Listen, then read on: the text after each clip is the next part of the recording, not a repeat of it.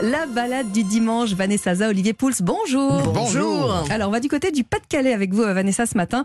Évidemment, euh, on entame la semaine des étincelles. Kezako. Kezako. Qui dit étincelle dit feu.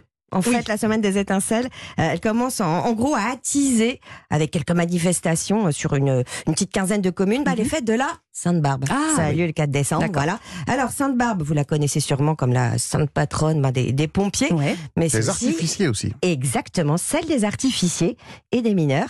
Alors, pas la peine de vous faire évidemment descendre parce que la mine est un point hyper important, Mhm. évidemment, de l'histoire du Pas-de-Calais. Euh, donc, célébrer la Sainte-Barbe a toujours été une tradition très ancrée. Avec une légende derrière ça. Bah, évidemment. Alors, ça, c'est Sophie Willem, de Vanessa. la directrice de l'Office du tourisme de Lens-Liévin, euh, qui va vous la raconter mieux que moi. C'est euh, l'histoire au IIIe siècle en Asie mineure d'une jeune femme appelée Barbara, euh, qui vivait recluse dans une tour à- selon la volonté de son père. Et euh, lors d'un voyage de son père, elle se convertit au christianisme. Et son père foudrage en rentrant tente de lui couper la tête et lui est immédiatement foudroyé sur le champ. Et, et c'est de là que naît la tradition de Sainte Barbe, la sainte patronne des mineurs et de tous les métiers confrontés au danger du feu et des explosions. Voilà, et c'est sur cette tradition euh, qu'a été créé euh, un véritable festival Art et Feu il y a cinq Mhm. ans. Donc ça a lieu le week-end prochain.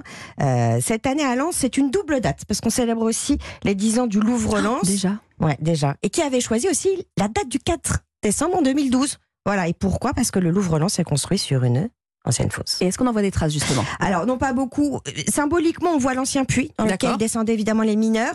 Euh, ce qu'il y a de chouette aussi, c'est qu'on peut voir à travers une vitre, euh, en réalité augmentée, ce qui était auparavant ce carreau de fosse. Ouais. Euh, mais sinon, l'ensemble de l'architecture du, du- du- de ce Louvre est assez épuré avec un grand jardin, parce que la nature a repris aussi ses droits. En revanche, aux alentours, on retrouve tout le quartier minier avec ses caractéristiques. Les maisons de mineurs, la maison du contremaître, celle du, du médecin, donc toute l'architecture typique du, du coron. Alors, elles vont ressembler à quoi toutes euh, cette, euh, ces fêtes-là? Est-ce qu'il y a un programme? Alors c'est très compliqué de choisir, ça commence On fait tout. dès vendredi soir, vraiment on adorerait tout faire. Euh, moi j'avais envie de vous garder un petit peu avec nous dans les, les jardins euh, du Louvre-Lens pour la soirée de samedi soir qui s'annonce quand même assez euh, poétique. Des énormes infrastructures euh, métalliques avec des centaines et des centaines de pots à feu. Les, les flammes viennent euh, jouer avec euh, les parois euh, vitrées ou métalliques du bâtiment.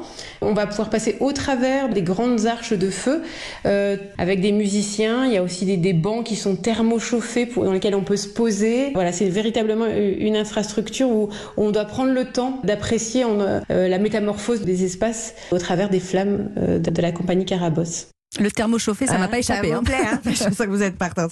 Alors évidemment, bon, il y a énormément de manifestations jusqu'à dimanche. Le final, c'est à Liévin. Oui. Euh, il y aura même des jeux lumineux gigantesques que vous allez pouvoir actionner avec le pied. Ah bon? Et c'est une kermesse géante, donc ça c'est pour pour nous, pour nous trois les Bah grands oui, enfants. on a gardé euh, notre, Voilà. âme, euh, notre âme d'enfant.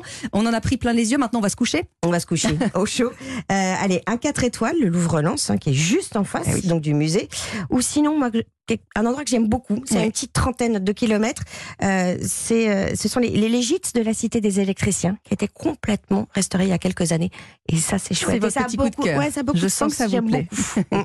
Ce qu'on aime beaucoup aussi, c'est préparer des lentilles. Oui. Hein, vous et, nous proposez ça, Olivier, aujourd'hui. et alors, il y a une transition qui est euh, quand même un peu calculée. Vous imaginez que je ne suis pas bah, venu n'importe quoi. on travaille, on n'a pas l'air comme ça. Est-ce que vous savez pourquoi je vous ai apporté des lentilles aujourd'hui? Non, c'est la saison. Alors, je vous en fais cadeau, regardez, non, il n'y a pas de saison à la lentille, puisque c'est tout le temps, c'est des, des légumes secs. Je vous offre raté. des lentilles parce qu'il y a une tradition en Provence qui veut qu'à la Sainte Barbe, on offre des lentilles pour les faire germer. Ah, Et qu'ensuite, on les utilise en décoration sur la table le- de Noël. Donc, voilà les petites lentilles que je vous ai Moi, offertes. prends. Alors, Vous je allez les poser sur du coton humide, Ouais, dans un, un endroit un peu, un peu chaud avec de la lumière. ouais j'ai ça. Et à Noël, eh ben, on aura une belle décoration avec ces lentilles. Génial. Faut leur parler gentiment. Faut que Ouais. ça pousse. Non mais c'est vrai. Alors en dehors de ça, la lentille, évidemment, ça se mange. hein. C'est un Ah produit absolument délicieux. C'est un féculent magnifique. C'est connu depuis plus de 10 000 ans. C'est probablement l'un des premiers légumes que l'homme a cultivé avec le blé euh, en Asie. Depuis l'Antiquité en Europe, tout au- autour du pourtour méditerranéen, un petit peu plus loin même euh, aujourd'hui en France. Euh, on, y- on en connaît un certain nombre de ces lentilles. Les vertes, Oui, notamment la fameuse lentille verte du du puits, Puy. qui est une appellation d'origine Dans le centre, on a la lentille du Berry, euh, qui est une lentille, en, en- elle, qui est en label rouge.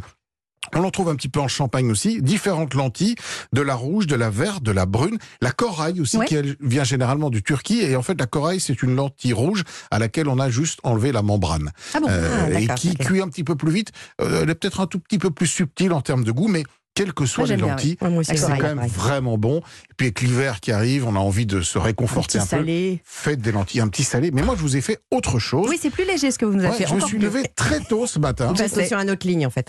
Et Voilà, j'ai mis mon réveil pour vous euh, réaliser un houmous de lentilles et potimarron. Ah, Alors, et potimarron. Voilà, attendez, je, je vous le donne. Vous allez pouvoir déguster ça. Vous c'est de bien, vous êtes occupé du pain, c'est Bah oui. parfait. C'est un petit tartinable pour l'apéro qui est absolument euh, facile à Ça faire sent et idéal. bon. Alors, un verre de lentilles, trois verres d'eau, c'est à peu près le, le rapport pour la, pour la cuisson. J'ai mis quelques petits dés donc de potimarron qui me restaient, ail, échalote, une petite cuillère d'épices aussi. Vanessa, je vous fais une petite tartine. hein. Bah si oui, vous bien voulez, mais de prendre la, la recette là. Prenez Allez, ce que voilà. vous voulez. Pre- euh, Vous pouvez prendre euh, du curry, vous pouvez prendre de la harissa, quelque chose qui va donner un petit peu de, de relief, de l'huile d'olive évidemment et un petit trait de citron. On va faire revenir tout doucement les échalotes avec euh, dans un petit peu de Mmh. matière grasse. On rajoute les lentilles, on mouille, on rajoute l'ail euh, en petits morceaux, les épices, les petits cubes de Mmh. potimarron. On laisse cuire pendant 20 minutes. C'est subtil, hein bien. Après 20 minutes, on met ça dans le bol du blender. On réduit ça en purée. On rajoute un beau trait d'huile d'olive, un petit trait de citron, et c'est parti. Il n'y a plus qu'à déguster, laisser refroidir et déguster Alors, sur la je tartine. déguste, Alors dites-moi ce que vous en Bon, pensez. l'apéritif à 7h10, on Oui, mais pris est d'avance. Ah non, c'est très très bon. Non, c'est très, très bon. Hein, c'est Excellent. subtil, on sent tout- tout- toutes les saveurs. Là. Oui, puis c'est une texture agréable, ça change évidemment de, de- de- du houmous euh, classique Ouais, au pois. Et Mm. là, vous avez vraiment euh, une autre manière de déguster les lentilles et peut-être de les faire manger à vos enfants, qui sait. Et je garde le pot pour tout à l'heure quand j'entrerai à la maison. Ouais, là, je- c'est cadeau, c'est pour vous. Merci à, merci à tous les deux. Bon dimanche. Bon dimanche.